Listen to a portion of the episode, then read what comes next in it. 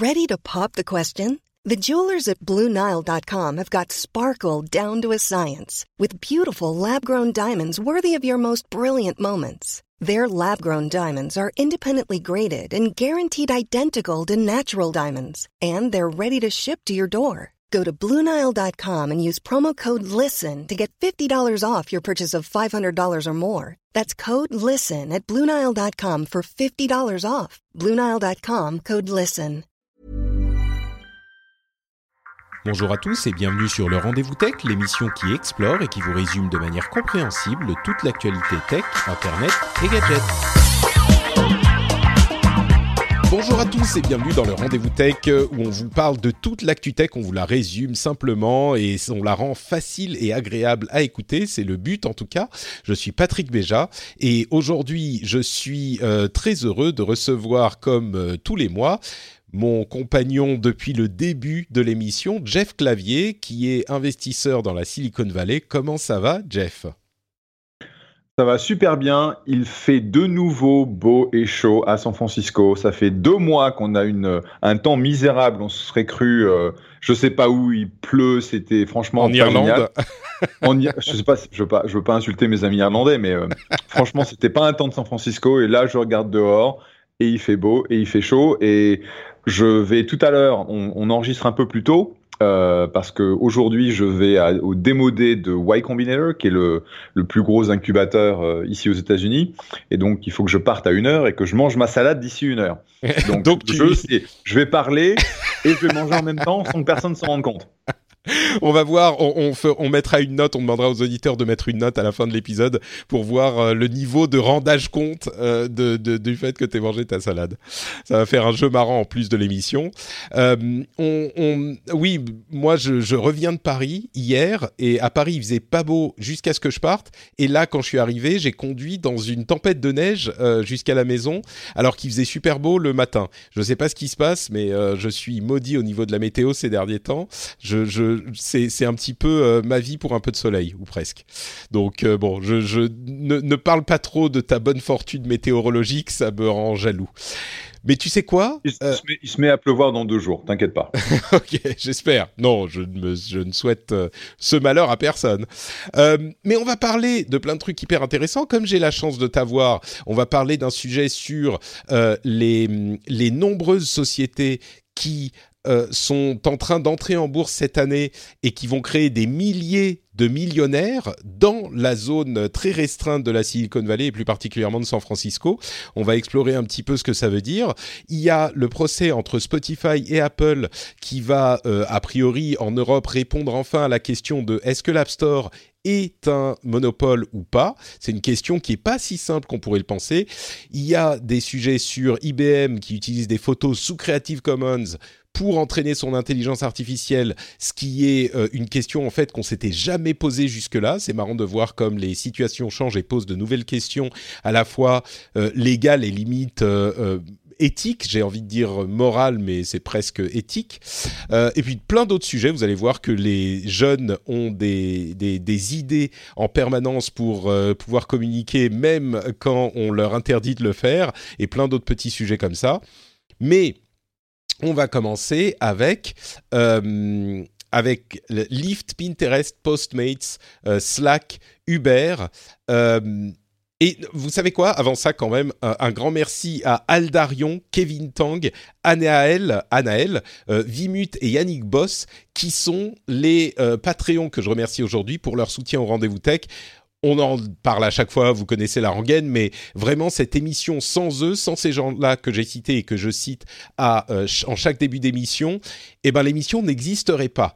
Et l'émission est là parce que certains auditeurs, comme vous là, qui êtes en, tra- en train d'écouter l'émission euh, tranquillement dans votre voiture ou dans euh, dans le métro ou dans le bus ou en train de marcher vers le boulot, eh ben certains comme vous, ils décident de soutenir financièrement l'émission. Sans ces gens-là, euh, vous n'auriez pas d'émission à écouter. Donc un grand merci à ceux qui le font et, euh, un- un- un- surtout, euh, si vous pensez que l'émission est sympa et vous apporte quelque chose, eh ben pensez-y, patreon.com slash rdvtech, le lien est dans les notes de l'émission, ça prend deux minutes de s'inscrire, vous avez toutes les euh, clés en main pour choisir comment vous soutenez, donc euh, c'est un bon geste je pense, et ça soutient un business model sain et euh, j'ai presque envie de dire équitable. Bon, donc je disais, il y a euh, ces, sociétés que j'ai nommées. Alors parmi celles-là, il y en a que vous connaîtrez peut-être euh, un petit peu plus et d'autres un petit peu moins. Mais en tout cas, c'est des, grosses sociétés qui existent depuis quelques années et elles vont toutes entrer en bourse euh, cette année. Elles vont toutes avoir leurs IPO cette année. Et il y a plusieurs articles qui ont qui ont été publiés ces derniers jours, ces quelques dernières semaines, et tous expliquent que euh, il y a tellement d'employés qui sont rentrés au début de la création de la société, ou plus ou moins qui ont des stock options, que ça va faire euh, des milliers de millionnaires à San Francisco. J'ai mentionné bah, euh, Uber bien sûr, il y a Airbnb aussi, Slack qu'on connaît bien, Pinterest, Lyft, Postmates, etc.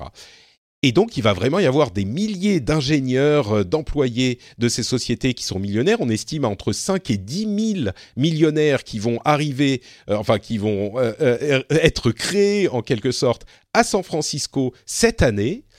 Et au-delà de l'influx économique, j'ai envie de demander à Jeff, au niveau de l'écosystème des startups, tout ça, c'est des, des, ingénieurs qui vont avoir beaucoup d'argent. Alors ils vont sans doute euh, le dépenser de manière peu recommandable pendant un moment, mais c'est des gens aussi qui vont peut-être vouloir créer leur propre société. Est-ce que est-ce qu'on arrive à la fin d'un cycle de start-up et que ces gens-là vont euh, eux-mêmes créer de nouvelles start-up? Vous attendez à devoir euh, voir plus de boîtes, investir dans des trucs intéressants? C'est une période qui doit être intéressante pour vous en tant que, que VC, même si toi tu me disais que vous spécifiquement vous, vous investissez plus trop dans euh, la tech pure, euh, ou plutôt dans la tech consumer. Mais en même temps, vous avez une boîte qui va entrer en bourse aussi. Donc, euh, vous, ça va être la fête chez, chez Encore Capital également. Ouais. donc, Airbnb n'a pas annoncé qu'ils allaient public cette année. C'est-à-dire qu'on on sait que Uber est en cours de filing. Lyft a commencé son roadshow, donc la présentation aux investisseurs aujourd'hui et donc on s'attend à ce qu'ils aillent public en fait dans les 15 jours. Ils entrent en bourse, ce, qui, rentre en bourse. Ce qui est exceptionnel en fait, c'est qu'il va y avoir une telle compression du temps euh, sur tous ces événements, c'est-à-dire que tu vas avoir Uber, Lyft, Pinterest, Slack, Postmates, euh, qui vont tous euh, rentrer sur les marchés publics. On s'attend au, deuxième trimestre. Donc ça va être un peu l'embouteillage devant le, stock exchange à New York. Effectivement, quand tu calcules le, la capitalisation potentielle de tous ces gens-là, euh, c'est de l'ordre de 180 milliards de dollars. D'accord? Et, euh, et, encore, je suis ça peut être un peu plus. Donc disons 200, allez, on va dire 200, juste pour avoir un nombre, un nombre mmh. rond. Et, et, effectivement, quand tu penses à les quelques centaines de, voire les quelques milliers d'employés qui étaient là suffisamment tôt pour avoir bah, des stock euh, options entre 1%, 1,5%, un mmh. dixième de pourcent sur des montants euh, tels, euh, tu vas avoir des gens qui vont se retrouver avec 10, 50, 100, 250 millions mmh. une fois qu'ils sont capables de monétiser leurs actions. Donc, ce qui va se passer, c'est, imaginons, euh, Uber va public à un moment au mois d'avril, euh, tout le monde et euh, ne peut pas vendre pendant six mois. Donc, ça veut dire que à partir du mois d'octobre-novembre, tu peux commencer à vendre tes actions. Et c'est à ce moment-là que bah, tu vas commencer à vendre un peu, histoire de d'aller t'acheter une, une baraque, un appartement, une une voiture, une moto, etc., etc. Et c'est des gens qui sont des employés entre guillemets normaux. Ils ont euh, des actions d'une société qui vaut beaucoup. Euh, enfin, ils auront des actions quand la société euh, sera cotée. Mais aujourd'hui, c'est des gens qui doivent encore payer leur leur loyer avec leur salaire, qui doit être quand même raisonnable, j'imagine. Mais ces employés, on va pas pleurer. On va, pas pleurer plus. On va on va pas pleurer pour eux, sachant que il est tout à fait possible ils aient déjà commencé à vendre un petit peu de leurs actions lors des, des ventes de ce qu'on appelle secondaire, où un employé peut vendre jusqu'à tu vois 5 ou 10% de ses actions à des investisseurs avant que la boîte se vende ou la boîte aille sur, le marché public. Hmm. Donc une partie de, ces gens-là ont déjà commencé à monétiser, ont déjà commencé à acheter, euh, tu vois, des appartements, etc. Et c'est pour ça qu'on a une situation à San Francisco au niveau de euh, de l'immobilier qui est complètement débile.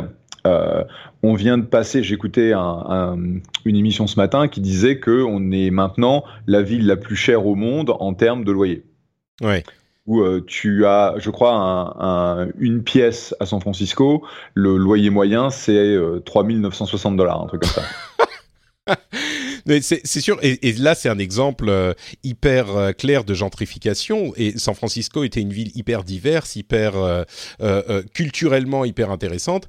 Et bon, je suis sûr qu'il y a encore des des, des gens différents à San Francisco, mais c'est vrai qu'il y a eu un tel influx de ces, ces, sociétés et de ces richesses créées que euh, ça a provoqué ce genre de situation absurde où les gens ont du mal à se loger. On, plaisante souvent avec l'idée de Startup Nation en France. Là, c'est vraiment Startup City, quoi. C'est genre toute la ville est une startup et au fur et à mesure que euh, les sociétés entrent sur le marché boursier, euh, bah, les gens s'enrichissent et continuent à vivre là, mais poussent à l'extérieur les gens qui sont, bah, qui bossent dans des magasins, qui ont des boulots pas dans la tech, etc.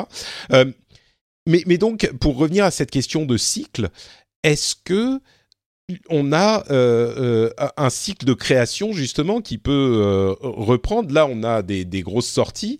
est-ce qu'il y a un cycle de création avec tous ces ingénieurs? De ton expérience, ils vont faire quoi les, les, gars et les, et les, nanas? Ils vont bah, partir ailleurs ou ils vont recréer des boîtes quoi? Ça dépend un petit peu euh, de la culture de la boîte. Ça dépend. Si, tu regardes en fait, euh, ce phénomène-là a déjà existé avec euh, Facebook. Quand Facebook a été public, il y a plusieurs milliers de d'ingénieurs et de d'employés Facebook qui sont devenus millionnaires, certains certains milliardaires. Et en fait, il y a beaucoup de gens qui sont restés chez Facebook. Donc, c'est pas évident. Hmm. C'est pas parce que tu as un gros chèque qui tombe que tu vas forcément euh, quitter la boîte. Tu vois, Chris Cox, euh, qui était le patron de, du produit chez Facebook, a annoncé son départ la semaine dernière. Ça faisait 13 ans qu'il était là. Et le mec, euh, le mec, c'est un des premiers, un des premiers employés, donc il s'est fait une blinde, probablement dans les centaines de millions de dollars, et il travaillait pas parce que il avait besoin d'un salaire, quoi. Tu vois. Mm. Donc c'est la passion, c'est la mission, c'est tout ça. Euh, clairement, euh, tu vas avoir des gens qui vont quitter, euh, quitter la boîte, parce que s'ils ont passé 6, 8, 10 ans, bah, c'est le moment de tourner la page. Alors, est-ce qu'ils vont euh, partir, faire le tour du monde, déménager ailleurs parce que ils trouvent que San Francisco c'est plus vivable? Parce que c'est vrai que une grosse partie de ce qui faisait San Francisco intéressant, c'était la, diversité. Et en gros, la, seule diversité qu'on a maintenant, c'est ce que tu es euh, millionnaire, décamillionnaire, centimillionnaire ou milliardaire. en gros, c'est on, on, demande ton nombre de zéros quoi, euh, mm. au-dessus du million. Et et c'est vrai que des gens euh, n'apprécient pas ça. D'un autre côté, il y a une concentration à la fois de talent et d'expérience et d'argent euh, qui, qui va alimenter l'écosystème qui est unique. Et donc, à ce jour, on, a, est toujours, tu vois, euh, mon bureau est au centre de, ce qu'on appelle SOMA, euh, SAF of Market à San Francisco. C'est là où il y a énormément de, de capitalistes et de, et de fondateurs qui viennent pour, pour lever de l'argent. Mais ce qu'on commence à voir, c'est un peu une, une ouverture sur d'autres marchés où euh, les, les boîtes vont installer leur centre d'engineering euh, dans d'autres villes où c'est pas aussi difficile de se loger, où ça coûte moins cher de d'embaucher parce qu'il y a énormément de compétition. Quoi. Donc ça commence à ah, se ah. décentraliser. Euh. Mais, mais du coup, vous, vous, dans le milieu des, des venture capitalistes, des investisseurs, vous vous dites, est-ce que vous vous dites, en gros, c'est la question à laquelle je, je, mène euh, mon, mon petit laïus, en 2000, est-ce que vous dites genre euh, en 2020 on va avoir euh, deux fois plus de gens qui vont venir nous voir euh, pour ou en 2021 pour lever de l'argent parce que avec leurs 2 3 4 10 millions et ben ils se sont dit ben je m'en fous moi je vais me lancer dans un truc et créer ma boîte. Et, et, donc, au bout d'un moment, ils auront besoin d'argent pour grossir. Est-ce que vous dites que ça va se passer comme ça ou alors non, ça va pas il n'y a pas vraiment de corrélation. Là encore, ça dépend, de, ça dépend des gens. Il n'y a pas vraiment de corrélation entre j'ai fait beaucoup d'argent et maintenant je vais faire une boîte. À la limite. Non, mais c'est des ingénieurs c'est des ingénieurs doués et qualifiés qui vont peut-être pouvoir se libérer de leur boulot, euh, du boulot qu'ils ont aujourd'hui, tu vois, dans ce sens-là peut-être.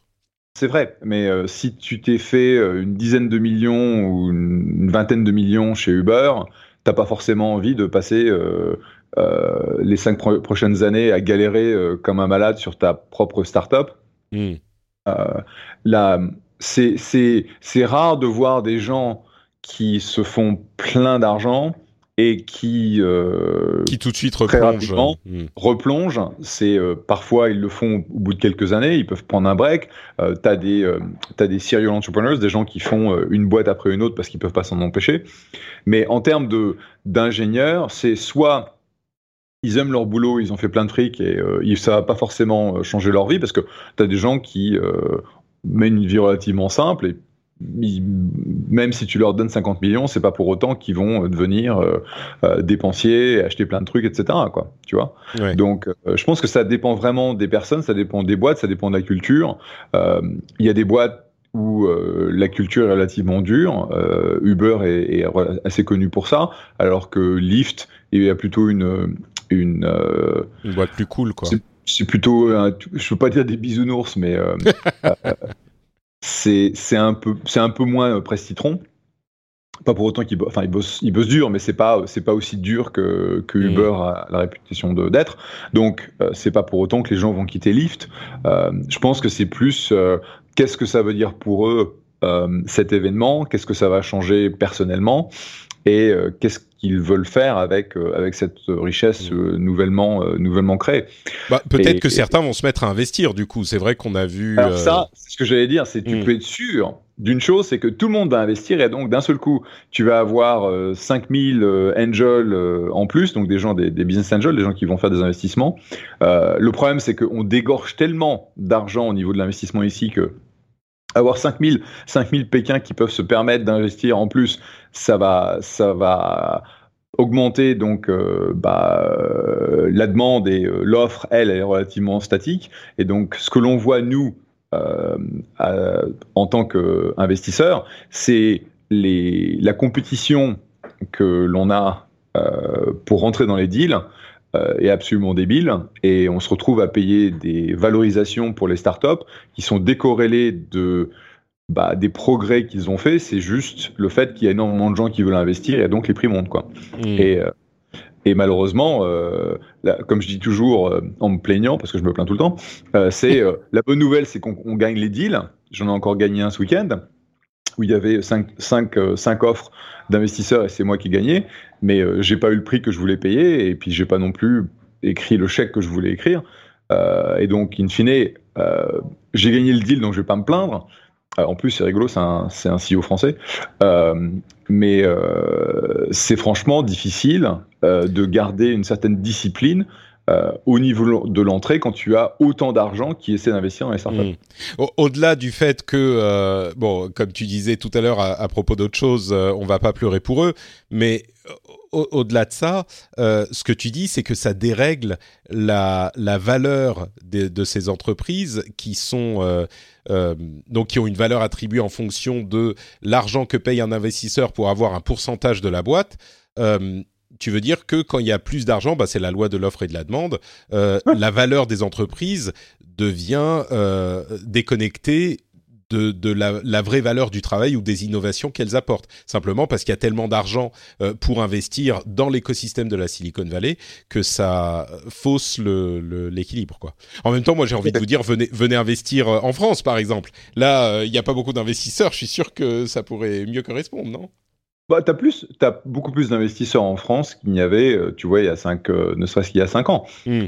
c'est juste qu'aujourd'hui, bah, euh, en fait, c'est plus le, contraire. S'il faut que les entrepreneurs français viennent essayer dans la Silicon Valley pour lever de l'argent parce qu'il y a beaucoup d'argent. Euh, parce qu'il y a beaucoup d'argent. Et, euh, tout à l'heure, donc je vais au démodé de donc y Combinator, les, boîtes Y Combinator. Donc ils vont présenter. Tu, on va avoir 200 220 boîtes qui vont se présenter à nous sur deux jours. Donc rien, rien que ça, ça me, ça me rend malade. Parce que tu dis putain, qu'est-ce que je vais foutre? Et il y a beaucoup de, de d'entrepreneurs internationaux qui font le programme Y Combinator parce que ça leur permet en fait euh, de, de, de, rentrer en quelque sorte avec un passeport pour euh, la Silicon Valley et de se faire financer. Alors que si jamais ils essayaient euh, tout seuls de venir ici, de passer 15 jours et de lever un tour de, de financement, ça marchait pas. Quoi. Hmm. Donc il y a aujourd'hui pas mal de, d'accès et d'intermédiaires aux ressources que l'on a. Mais je vois pas euh, de façon super positive le fait que d'un seul coup on a beaucoup plus d'argent. De la même façon que je sais même pas ce que ça veut dire euh, d'avoir 5000 Pékins qui vont essayer d'acheter, euh, tu vois, un appartement, une maison dans le coin, parce qu'il n'y a pas, on n'a pas le volume de, de biens qui peut absorber ça. et donc, ah bah. les, prix vont encore, vont encore mm. devenir, enfin. Bah, c'est déjà le cas, mais ça va encore augmenter, en tout cas pour ce type de, c'est déjà, c'est déjà le cas, ça, augmente, ça continue à augmenter depuis, euh, depuis des années, mais euh, là, ça va devenir complètement débile, quoi. Bah c'est, certains vont peut-être dire ah oui, mais on n'en a rien à faire du prix des des, appartements à San Francisco, je peux comprendre, mais c'est vrai que c'est un des symptômes de l'univers bizarre qui est en train de devenir la Silicon Valley et San Francisco en particulier. Et euh, c'est, c'est, je sais pas, ça, influence d'une certaine manière ou c'est une influence de, euh, c'est un signe quoi de la manière dont fonctionne cet écosystème et donc c'est intéressant à noter aussi. Moi, ce que je retiens, c'est que si vous êtes euh, entrepreneur, peut-être que en 2020, c'est pas une mauvaise idée d'aller faire un tour à San Francisco euh, pour plus que juste 15 euh, jours, comme, euh, comme tu disais, Jeff, pour aller voir s'il y a de l'argent à lever, parce que clairement, il risque d'y avoir un surplus d'investisseurs par rapport au, au, nombre de boîtes qui cherchent à lever de l'argent, qui est relativement statique, comme tu disais. On a levé, l'écosystème a levé 100 milliards de dollars l'année dernière, en 2018. Et bon, on ne sait pas encore ce qui va se passer en 2019, mais à la base, euh, au niveau, euh, bah, tu vois, l'amorçage, les angels, etc., tu vas quasiment doubler, tripler la population. Quoi. Mm. Bon, donc voilà pour ce petit tour dans la euh, Startup City de, San Francisco. On va continuer avec un retour en Europe, mais pas complètement, puisque Spotify a euh, lancé un procès contre Apple, euh, très spécifiquement pour des problèmes qu'ils ont avec l'App Store et les règles de l'App Store. Alors, vous vous souvenez, on en a souvent parlé dans l'émission, l'App Store et Apple demandent ou exigent de récupérer 30% de l'argent qui est dépensé dans l'App que ça soit pour des achats d'app ou pour des abonnements, euh, même si dans le cas des abonnements, il s'agit de 30% la première année et puis descendent à 15% l'année suivante. Spotify, euh, évidemment, aimerait euh, euh, ne pas passer par l'App Store pour les paiements de ses abonnements, mais Apple interdit de parler publiquement, enfin de parler dans les apps, d'informer les utilisateurs dans leurs apps de l'App Store, de les informer du fait qu'il est possible de payer autrement, c'est-à-dire d'éviter la taxe Apple. Si vous vous abonnez à Spotify par, par euh, l'App Store, eh ben, vous payez 10 euros, mais 30% euh, va à Apple. Si vous allez sur le site de Spotify, euh, vous payez 10 euros, les 10 euros vont à Spotify. Bon, moins, on va dire 3-4% de, de, de paiement. Qui, qui, sont prélevés par la société qui fait le, qui processe le paiement. Certaines sociétés, comme Amazon par exemple, choisissent du coup de rendre impossible le paiement par l'App Store. Et euh, pour leurs nombreuses apps, euh, que ça soit comme Xology, Audible, euh, etc., les paiements ne sont possibles que sur le site web et pas par l'application, pas par l'application elle-même. De cette manière, Amazon évite de payer les 30% à Apple. Évidemment, c'est cette taxe Apple ou cette partie que garde Apple ne s'applique qu'aux biens numériques. C'est-à-dire que, comme le précise Spotify, euh, un, paiement qui est fait à Uber, qui est donc un service et pas un bien numérique, mais un service physique, le transport, euh, eh bien, il n'est pas soumis à ces 30% d'Apple. Et donc, la question et le problème qu'a Spotify, c'est qu'ils doivent payer les 30% à Apple pour toutes les transactions qui passent par Apple. Je rappelle, 30% la première année, 15% l'année suivante. C'est une règle qui a changé il y a, un ou deux ans euh, dans l'App Store. Euh, et, leur euh, procès est basé sur le fait que, pour eux, Apple a un monopole sur les applications installables sur l'App Store. Et c'est un monopole qui est injuste puisqu'il force les applications à leur reverser une somme qui est disproportionnée par rapport au service rendu. La réponse d'Apple est que euh, Spotify euh, bénéficie de l'écosystème de l'App Store qui a été construit et conçu par Apple et qu'il y a euh, une seule catégorie d'applications qui contribuent donc à cet écosystème. Ce sont les applications qui font payer quelque chose. Il y a plein d'applications gratuites euh, qui ne payent rien du coup et qui ont tous les services euh, qui sont liés à, euh, l'écosystème de l'App Store entre guillemets gratuitement et que donc Spotify veut avoir en gros le beurre et l'argent du beurre et que en plus de ça, ce qu'ils ne disent pas explicitement, c'est que Apple n'a pas une part de marché qui correspond à un monopole puisqu'il y a Android qui a la plus grosse part de marché des smartphones, ce qui est le cas il y a un concept intéressant qui est le concept, alors je crois que je, vais bien le dire, c'est le, c'est pas le Monopoly, c'est le monopsonie. Alors un monopsonie, c'est quoi?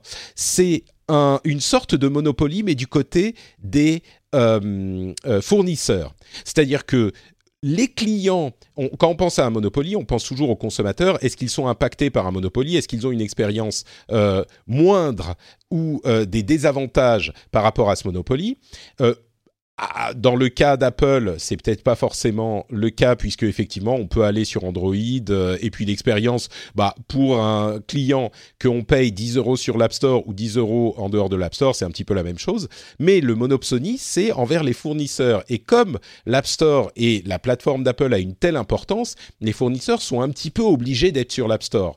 Et là, ils sont, euh, même si de fait la part de marché d'Android est grande, la part de marché des acheteurs, elle est surtout chez Apple. Euh, L'App Store génère, beaucoup plus d'argent que le Google Play Store. Et donc, les, les, fournisseurs, les développeurs sont obligés d'être sur l'App Store.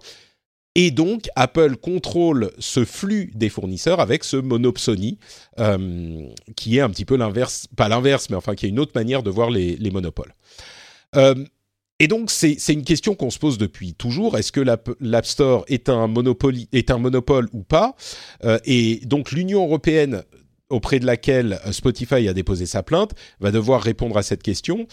Je ne sais pas s'il y a une réponse, mais je vais quand même te, la poser à toi aussi, Jeff. C'est un petit peu compliqué d'y répondre, je crois, parce qu'en fonction de ce qu'on regarde, la réponse est oui, il y a un monopole ou non, il n'y en a pas. Mais je ne sais pas si toi, tu as un avis sur la chose. Bah, oui, il y a un monopole au sens où tu n'as pas vraiment d'autres euh, vecteurs pour installer ton application sur les téléphones. Bon, tu peux utiliser des produits de type euh, TestFlight ou des choses comme ça pour avoir une, distribution, privée, mais c'est difficile d'avoir accès à des milliards d'utilisateurs d'iPhone autrement que par l'App Store. Hmm. D'accord? Donc c'est un passage obligé. Euh, d'un autre côté, tu peux euh, comme Amazon, euh, faire en sorte que tes paiements ne passent absolument pas par la plateforme euh, et que tu le fasses. bon, évidemment, ça introduit de la friction et à chaque fois que tu te dis, oh bah tiens, pourquoi je peux pas payer là Pourquoi il faut que j'aille sur le site web? Tu te rappelles, bah, parce que Amazon ne veut pas payer la taxe Apple. Cela dit, si tu as un niveau de rétention suffisant avec tes utilisateurs, c'est faisable. Donc, comme tu le disais, c'est un peu Spotify veut le beurre à l'argent du beurre parce que Spotify était bien content d'avoir accès à la distribution Apple euh, au début. Et puis maintenant, en fait, ils se rendent compte que bah, c'est un problème et ils, pourraient très bien faire en sorte euh, de diriger, de forcer les gens à prendre euh, leur, leur abonnement sur le site Spotify. Mais j'imagine qu'ils ont peur que ça, ça rende l'expérience beaucoup plus difficile et donc ils perdent des une partie des clients, euh, des transformations. de mais, euh, mais le problème, c'est qu'Apple interdit effectivement d'informer les utilisateurs. C'est-à-dire que quand, bon, pour Amazon, euh, encore une fois, on parle de, de produits comme Audible, les audiobooks, euh, Comixology, etc. Quand tu lances l'app sur un, sur un produit Apple, t'as aucune idée de où tu dois aller pour acheter. Pareil avec Spotify, ils n'ont pas le droit, s'ils n'activaient pas le paiement par Apple, ils n'ont pas le droit de dire allez sur notre site web parce que bien sûr ça Mhm. serait trop simple. Après tu mets un lien et puis tu passes par une page web et euh, et et t'as très facilement contourné le paiement d'Apple et donc tout le monde le ferait. Mais du coup ça veut dire que c'est quand même un peu compliqué pour Spotify de dire bah on retire le truc et euh, et, et et on peut pas dire aux gens comment s'abonner quoi.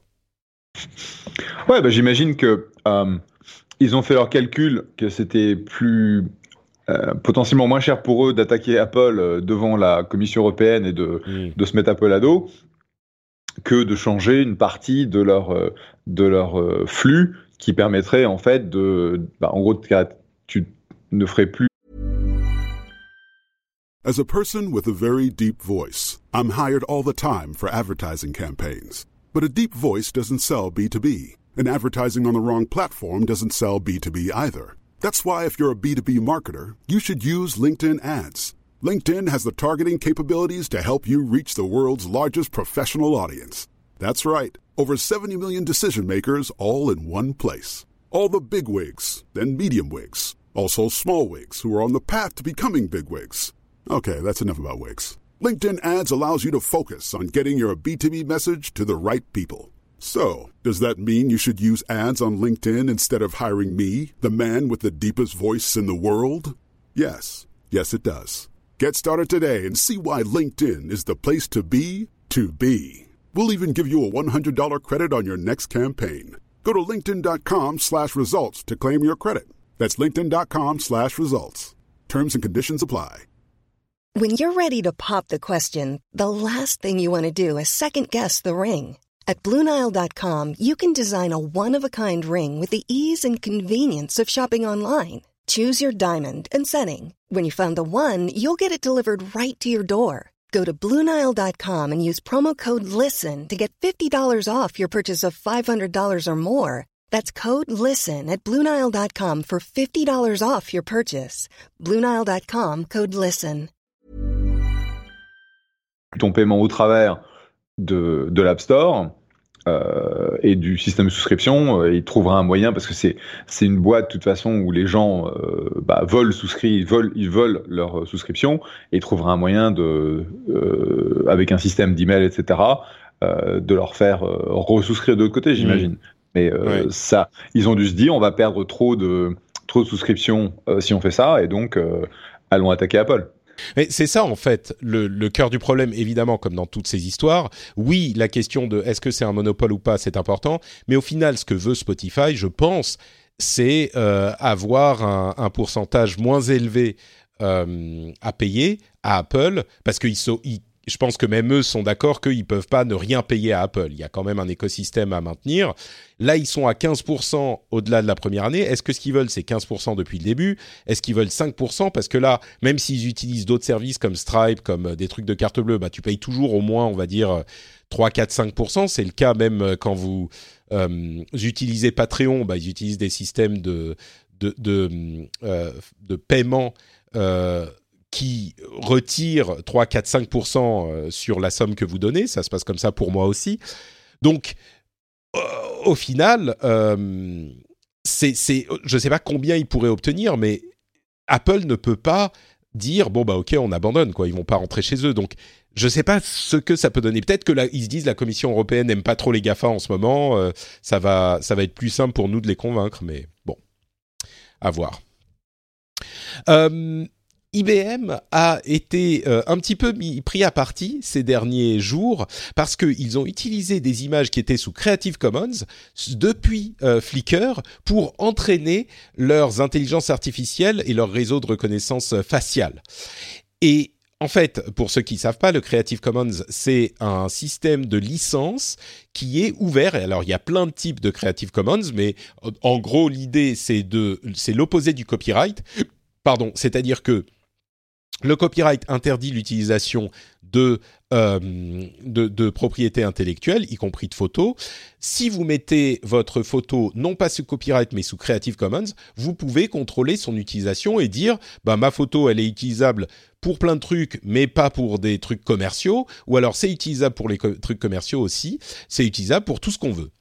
Et IBM est allé piocher dans cet énorme réservoir de photos sous Creative Commons qu'il y a sur Flickr pour, bah, ils ont besoin de données, donc ils ont voulu, euh, ils ont pris ça pour entraîner leur intelligence artificielle.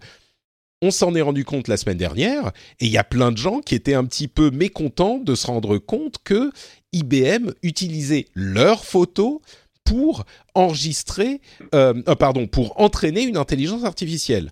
Alors, il faut noter quand même que IBM a utilisé ça pour euh, entraîner les réseaux neuronaux, mais ils ont ensuite effacé les euh, contenus qu'ils ont utilisés. Et il y a une sorte de question qui s'est posée est-ce que euh, IBM a le droit de faire ça avec la licence Creative Commons? C'est un peu une question qui se pose maintenant parce qu'on a une telle préoccupation sur les, questions de, données privées mais euh, à la base, le Creative Commons, c'est oui, vous en faites ce que vous voulez. Et d'ailleurs, l'organisme Creative Commons euh, s'est fendu aujourd'hui ou hier d'un article, petit, d'une petite mise au point pour dire, c'est vrai qu'on se pose la question, mais euh, les Creative Commons, le but est justement que l'utilisation soit libre. Donc, si vous mettez vos images sous Creative Commons, eh ben, l'utilisation est libre. Ensuite, il y a une autre question qui se pose.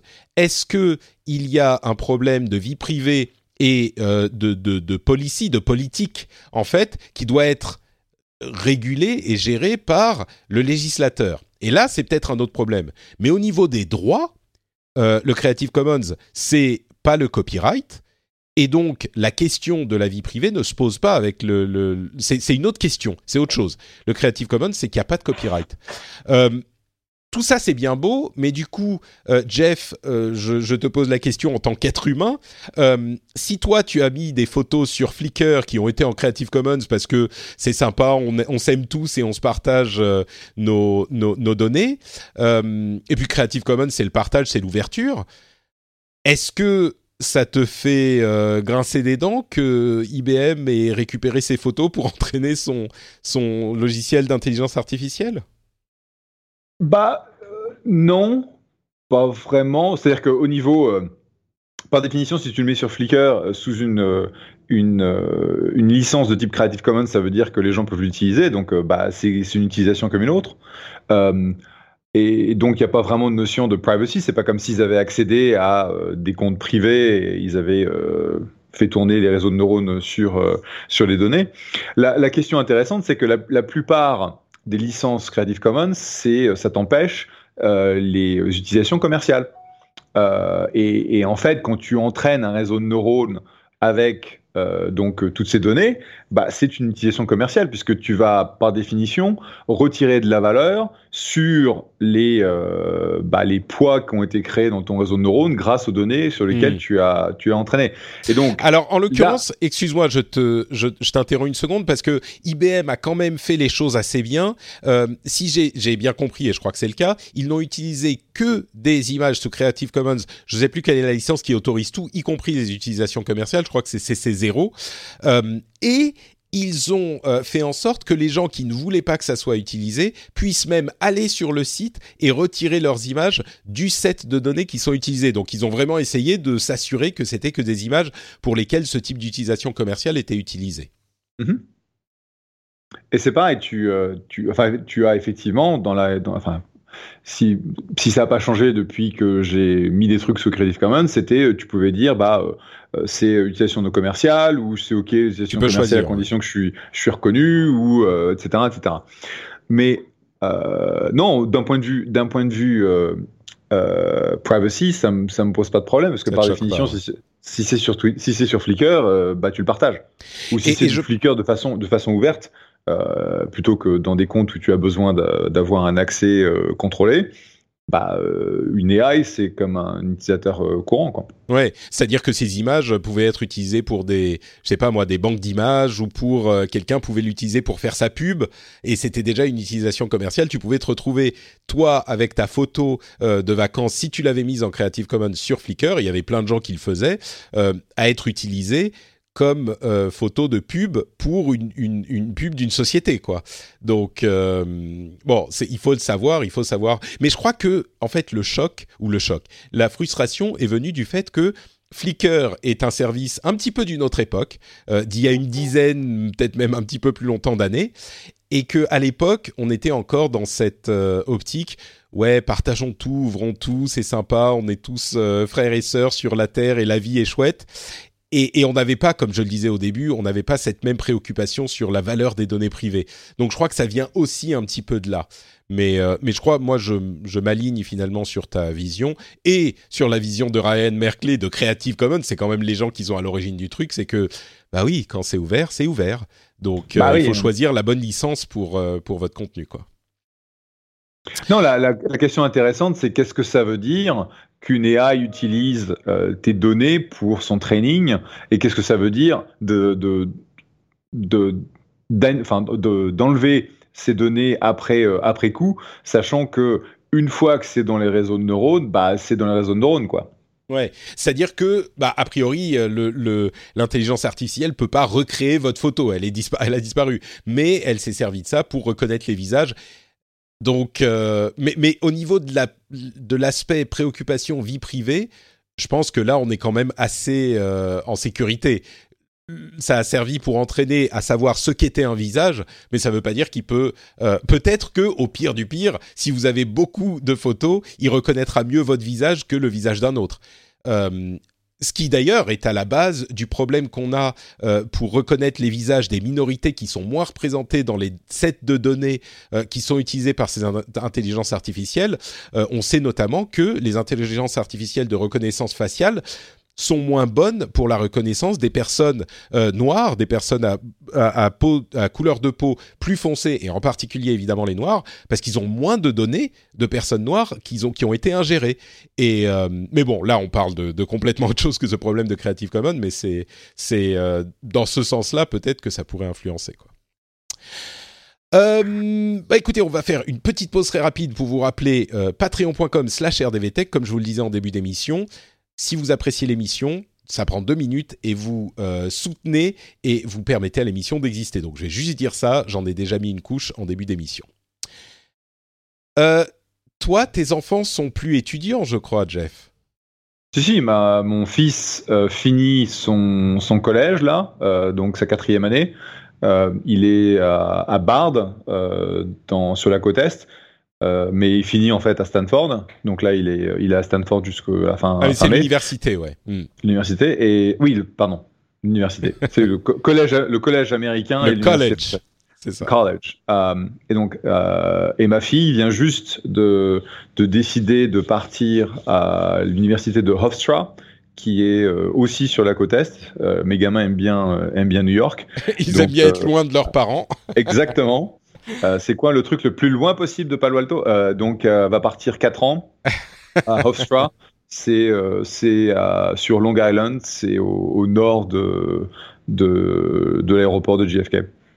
Mais bon, écoute, c'est l'université, donc ça te concerne peut-être un petit peu moins, mais il y a un article très intéressant de Taylor Lawrence sur The Atlantic qui explique comme les jeunes aujourd'hui, on parle plus de lycéens et de collégiens qui utilisent leurs ordinateurs en cours, qui utilisent désormais pour communiquer non pas des applications de chat, non pas euh, sur leur smartphone des applications de euh, type, euh, est-ce que je sais moi, Snapchat ou Instagram ou ce genre de trucs.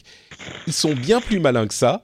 Ils sont mis à utiliser des Google Docs ou des euh, documents sur Microsoft Office 365, soit avec le, euh, le, le, chat intégré, dont la plupart des professeurs et des parents certainement ne savent même pas qu'il existe. Il y a un outil de chat dans les Google Docs. Et ce qu'ils font, les petits malins, c'est que ils clonent un document que leur prof leur a donné pour le cours, parce que ça se fait aujourd'hui. Moi, à mon époque, on avait des feuilles de papier, hein, mais ça c'était il y a bien longtemps. Ils clonent le document de manière à ce que le document ait l'air euh, normal. Et soit ils chattent avec la fonction de chat, soit ils euh, tapent carrément dans le document avec différentes fontes pour qui est en train de taper, de manière à pouvoir chatter entre eux. Euh, à, un moment où on interdit les smartphones à l'école, c'est quand même marrant de voir que euh, ce type d'utilisation se développe. Bon, je pense qu'en France, on n'utilise pas énormément d'ordinateurs euh, à l'école, au collège et au lycée encore, donc les smartphones. Et ça, et ça euh, c'est en, euh, en, cours pendant le cours ou Mais c'est pendant le cours. Mais oui, c'est ça le truc. C'est ça le truc, c'est que c'est pendant le cours pour pas pour pas se faire gauler. ils utilisent des, des chats de Google Doc et évidemment personne n'en sait rien, tu vois, parce que les parents, les profs, bah t'as un Google Doc quoi. Qu'est-ce que qu'est-ce que tu vas voir Tu vas même pas penser qu'il y a un outil de chat là-dedans. Bref, voilà. Je sais pas, ma, fille, ma fille, c'est pas, euh, ce n'est pas vanté, mais je sais pas si elles sont montrées. Donc, euh, bon, maintenant à l'université, tu fais ce que tu veux, tu es responsable de toi-même de toute façon. Non, non, parce qu'elle est euh, encore, elle est encore en train de finir son, elle est en, train de ah. finir le lycée là. Elle, elle, est au lycée encore pour trois. Bah, tu lui demanderas si elle utilise Google Doc pour chatter avec ses potes. Ouais. Mais je sais pas, ils utilisent tellement d'applis, de machins, de trucs, elle passe 100 ans, son nez dans son téléphone. enfin et je sais pas si c'est du Snapchat, je sais pas si, enfin Snap, je sais pas si. T'en sais plus rien quoi. Je, sais pas. Puis de toute façon, euh, allez, déjà, euh, elle, a, elle, été acceptée au, à l'université, donc déjà. T'es content, euh. c'est bon. T'as pas le temps de te préoccuper de ce genre de truc, je comprends.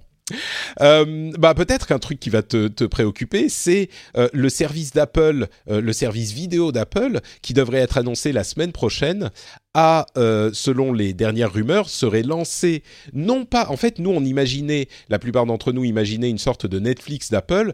En fait, ça serait plutôt un service qui réunit tous les ou une bonne partie de services vidéo tiers et qui en plus à terme aura des, euh, des avantages, enfin des exclusifs d'Apple, mais qui au lancement n'aurait aucun exclusif. Mais le, le but, alors on, on, verra la semaine prochaine, hein, mais le but ne serait pas de lancer un concurrent à Netflix en tant que tel, mais plutôt de simplifier la, la, réunion de, de nombreux différents, différentes sources, de la même manière que le fera le, service de news qui va réunir les sources de, de, enfin les magazines, les journaux différents en format numérique.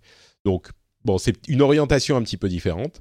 Euh, et on a vu aussi qu'ils ont annoncé des nouveaux iPads, un nouvel iPad 10,5 euh, pouces, un nouvel iPad Air et un nouvel iPad mini qui n'avait pas été mis à jour depuis longtemps et qu'ils fonctionnent avec l'Apple Pencil, mais l'Apple Pencil première génération, celui qui se charge euh, au, cul de l'iPad, euh, qui, est, ce qui est très drôle.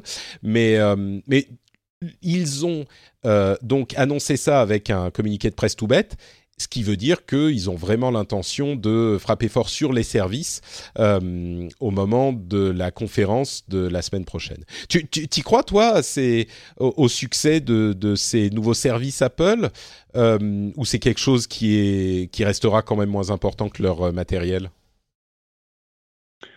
Écoute, tu, regardes le succès de, leur service de musique, euh, tu regardes le succès de l'Apple Store, tu vois que même s'ils sont pas toujours les premiers sur euh, un segment, ils ont, ils ont un tel poids, une telle capacité en fait à, à faire convertir leurs utilisateurs que euh, et puis les mecs c'est pas des cons. Hein, donc euh, en termes d'études marketing et savoir ce qui, là où il faut qu'ils se lancent, je pense que ça va être intéressant. Et, et la question c'est qui est-ce qui va en, la question en fait c'est qui est-ce qui va en pâtir? Est-ce que mmh. c'est est-ce que c'est Netflix qui va en pâtir? Est-ce que c'est les les opérateurs de câbles qui vont perdre encore plus euh, de, de, clients. C'est peut-être plus euh. ça leur, leur visée en fait, c'est simplifier la télé, la, la télé traditionnelle en format numérique, ce qui va euh, accélérer peut-être la transition du, du, de l'ancien câble qui était très cher et dont on connaît tous les défauts vers le, le numérique, quoi. En tout cas, dans le cas des clients d'Apple. C'est l'idée, je pense. Euh, Huawei a euh, visiblement un OS qui est prêt pour le cas où il se trouve interdit d'OS américain. Euh, ils ont développé leur propre OS qu'ils se gardent sous le coude, ce qui est sans doute une très bonne chose de la part de Huawei. On imagine que c'est une, euh, version d'Android qui est customisée, mais c'est intéressant de voir qu'ils sont prêts pour le cas où ils ont des problèmes avec, à, enfin, encore plus de problèmes avec les Américains. Euh, on a un nouveau prototype de Twitter euh, qui facilite la vue de tweets comme euh, en fait l'utilisation conversationnelle de Twitter qui fait tout un tas de choses, qui est une version prototype, hein, comme je le disais, qui n'est pas une version publique encore, mais c'est assez intéressant parce que quand j'en avais entendu parler, moi je me disais ouais bon euh, c'est quand même euh, un petit peu gadget. Et puis en voyant les screenshots du prototype, euh, je me rends compte que ça change un petit peu l'utilisation de Twitter et que ça peut le rendre plus, c'est des petites touches, mais ça rend ça un petit peu plus euh, facile à suivre pour le cas des conversations. Et donc, ça focalise un petit peu euh, l'utilisation et ça, ça déprécie aussi euh, de différentes manières les utilisations un peu plus buzzy, un petit peu plus pas, pas, algorithmique, mais un petit peu plus comment dire euh, ça cache par exemple dans certains cas le nombre de retweets et de, et de likes, ce genre de choses. Donc ça vous encourage à discuter plus qu'à poster des trucs pour euh, le, le, le, plaisir de se faire retweeter et liker dans une certaine mesure. Est-ce que tu utilises encore Twitter toi ou est-ce que tu as, as, abandonné un petit peu l'outil? Non, non, j'utilise toujours TweetDeck. Euh, avec plein de colonnes pour suivre ce qui se dit. Euh, en gros, je suis très peu de gens, je crois, je, je suis que 200, 200 personnes, 200 comptes sur Twitter. Quand même pas mal. Euh, mais je, je traque tout ce que tout ce qui se dit à propos de mes entrepreneurs, à propos des, mm. des, boîtes qu'ils ont fondées, etc. Donc ça, c'est intéressant. Donc tu t'en sers comme outil de veille plus comme outil de, de discussion, quoi. Voilà, voilà. Mm. Et en fait, j'inter, je je poste surtout à, mes amis sur Facebook. Et c'est beaucoup de.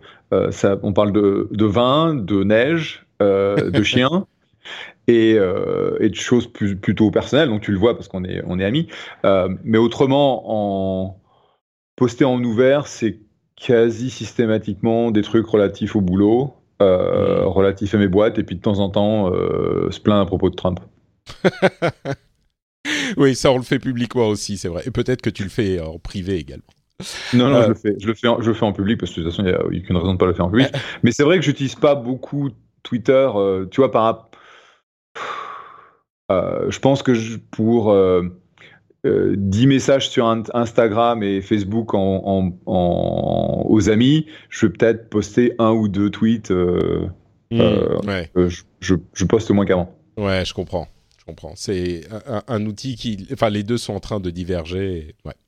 Euh, bon, il y, y, a plein de choses qu'on pourrait, dont on pourrait parler, euh, mais je sais que tu n'as plus beaucoup de temps. On pourrait parler de, d'avatars de, de, réalité virtuelle qui est en train de développer Facebook, qui sont hyper intéressants. C'est les codecs avatars. Alors c'est du développement, on n'en aura pas euh, avant un moment, mais c'est des avatars qui sont en fait hyper réalistes par rapport à votre visage et qui reproduisent les mouvements du visage en fonction de ce que vous dites. Donc ça peut modéliser en réalité virtuelle votre euh, visage. C'est assez, euh, assez surprenant. Euh, il y a une nouvelle version d'Android qui amène pas énormément de choses, à vrai dire. C'est le, le, début de la bêta développeur. Donc, on en parlera quand il y aura un petit peu plus de choses. Google a calculé, euh, euh, c'était combien? 31 trilliards de décimales de pi. Euh, c'est une ingénieure de chez Google qui a mis 112 jours de, de, de, calcul à calculer 131 tri, pardon, c'est 31 billions. En trilliards, c'est en anglais. trillion, c'est en anglais. C'est 31 ah, je sais plus si c'est billion ou milliard, je crois que c'est billion. Bref, beaucoup de décimales de pi, mais c'est le nouveau record du monde. C'était intéressant aussi. Mais du coup, euh, moi, la question que je voudrais te poser, c'est à l'occasion d'une déclaration de Benoît Hamon, euh, euh, notre homme politique bien connu et, et évidemment très apprécié en France il disait qu'il voulait lui aussi démanteler les GAFA. Euh, et ça, fait référence à quelque chose dont on parlait la dernière fois, qui était la déclaration de euh, Elizabeth Warren, une des candidates au poste de la Maison Blanche, euh, qui disait qu'elle voudrait démanteler les monopoles des GAFA, essentiellement en, séparant les plateformes et les contenus. Donc une même société ne pourrait pas posséder la plateforme et le contenu. Euh, et du coup, on en a parlé la, semaine dernière euh, avec Elsa et Cédric, mais je te pose la question à toi aussi, qui est au cœur de cet écosystème. Comment est-ce que vous avez pris cette déclaration de d'Elisabeth Warren? Au-delà de la, de la faisabilité ou non, c'est vrai que c'est une déclaration d'intention qui n'est pas forcément facile à mettre en place, mais comment est-ce que, je dirais, vous, dans la Silicon Valley, et puis toi qui as un pied dans la culture française et un pied dans la culture américaine, qu'est-ce que tu penses de cette idée? Bah déjà, j'allais pas voter pour Warren, mais clairement, on va faire en sorte que ce soit pas élu. Hein. Euh, ah, D'accord, ça ne plaît pas cette idée. Ça fait partie en fait d'une vague de populisme euh, que l'on voit aux États-Unis avec un, un, virage à gauche que prennent euh, les démocrates, hmm. qui est plus que plus qu'irritant. Où en gros, euh, il raconte tout n'importe quoi pour essayer de d'attirer le peuple. Euh, et, je sais pas en fait euh, où on en est avec le peuple français, mais le peuple américain aujourd'hui, euh, tu leur dis n'importe quoi, et ils, ils le croient parce qu'ils savent. les gens n'ont pas l'intelligence et la culture nécessaires pour euh, essayer d'avoir le suffisamment d'autocritique pour pour essayer de comprendre si quelque chose est est réel ou pas. Et c'est comme ça que dans, dans le cas de dans, le cas de ce qu'elle dit, c'est pas un truc qu'elle a inventé et sorti de nulle part. Euh, L'idée que une société comme Facebook, justement, avec Facebook, Instagram, euh, WhatsApp, l'idée qu'il y a une sorte de monopole, c'est quand même pas complètement incongru non plus, non? C'est pas incongru, mais c'est pas c'est pas la raison pour laquelle euh, Facebook ou euh, Twitter se sont retrouvés à influencer euh, le résultat du, de, des élections il y a deux ans.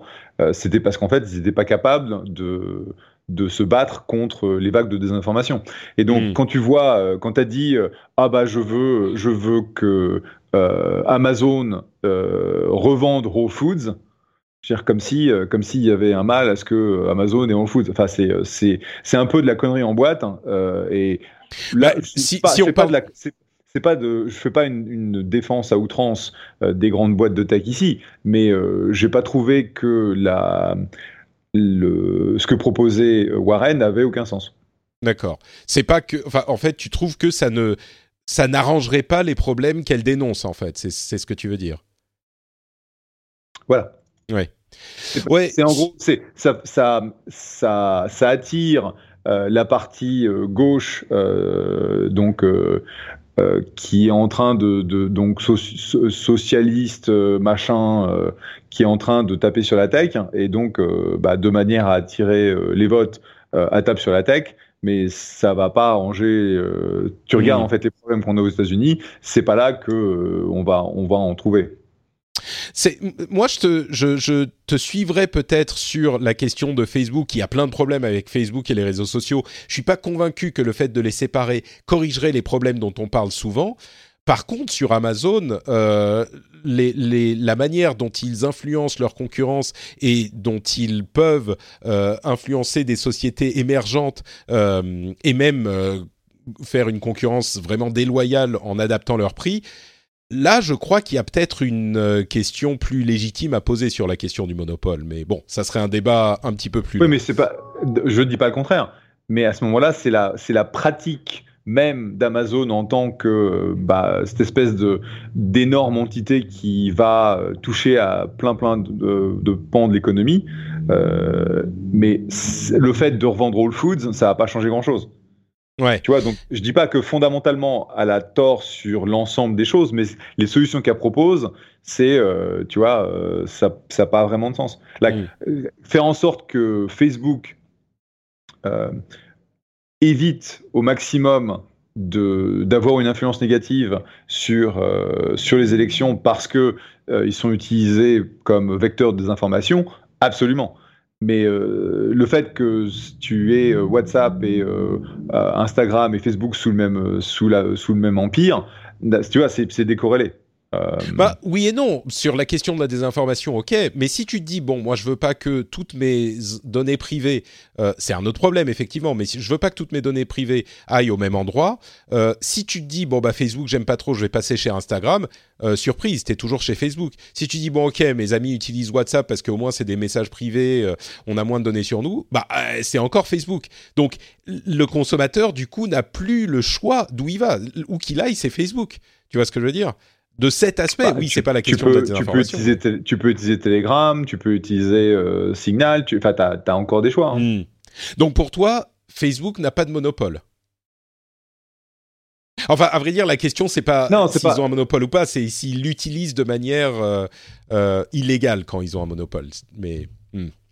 Non, c'est pas. Là encore, c'est pas la, c'est pas ça la question. C'est tu regardes les problèmes que pose Facebook aujourd'hui euh, à- aux États-Unis en tant que démocratie, et c'est des réels problèmes. Mais faire une désagrégation de, de Facebook euh, et de péter Instagram d'un côté et WhatsApp de l'autre. Euh, Ça corrigerait pas ça- problèmes-là, répond- ouais. Ça répond pas au, ça répond pas au problème. Et bon, Hmm. maintenant, on va voir ce que cette, euh, ce virage à, à droite euh, ou à gauche vers le, vers tout ce qui est privacy, etc., que qu'a annoncé Marc récemment. Euh, on va voir ce que ça veut dire. Euh, on va voir ce que ça veut dire en termes de produits. On va voir ce que ça veut dire en termes de- d'infrastructure. On va voir ce que ça veut dire en termes de contrôle. Euh, mais là encore, le, le coup de euh, utilisons le, la loi antitrust des États-Unis pour essayer de faire changer les choses, je vois pas la, je vois pas la, la connexion. Bon, euh, écoute, ça, ça ne surprendra pas, ça ne surprendra peut-être pas grand monde. Moi, je, je, je, je pourrais avoir un débat avec toi sur sur ces questions, mais euh, on laissera ça pour un épisode à venir. Euh, euh, si Bah, ce vous sera avec voulez- plaisir, mais c'est pas maintenant. Oui, non, effectivement. Mais si euh, vous voulez un, un, un regard sur euh, cette question de Facebook que tu évoquais, on en a parlé également dans l'épisode précédent avec Cédric et Elsa, donc vous pouvez aller écouter l'épisode juste avant. Euh, C'était une conversation passionnante aussi. Merci d'avoir été avec nous, euh, Jeff. C'est toujours un bon moment passé avec toi. Euh, Est-ce que tu veux rappeler aux auditeurs où on peut te retrouver sur Internet avant qu'on se quitte? Euh, oui, je suis Jeff, à Jeff, sur Twitter. Et puis voilà. Parfait. Donc, Jeff sur Twitter. Pour ma part, c'est at Patrick sur Twitter, Facebook et Instagram. Parce que Patrick était déjà pris. J'étais pas, euh, j'étais pas aussi rapide que Jeff euh, dans mon, mon- ma connaissance des nouvelles startups à l'époque. Et vous pouvez retrouver l'émission sur FrenchSpin.fr. Vous pouvez venir commenter tout ce qu'on a dit évidemment sur l'article de cet épisode. Et comme toujours, patreon.com slash rdvtech pour ceux qui veulent soutenir l'émission financièrement euh, et me permettre d'aller acheter un, un palace à euh, San Francisco. J'en suis San pas Francisco. loin. Ouais, c'est ça. Il manque encore euh, quelques abonnés, une poignée d'abonnés, et ça sera bon. Je pourrais, je pourrais aller euh, faire augmenter un petit peu les prix du, de l'immobilier à San Francisco. Quel- Quelques milliers de millionnaires d'abonnés. C'est ça. Merci à vous tous. À la prochaine. Ciao.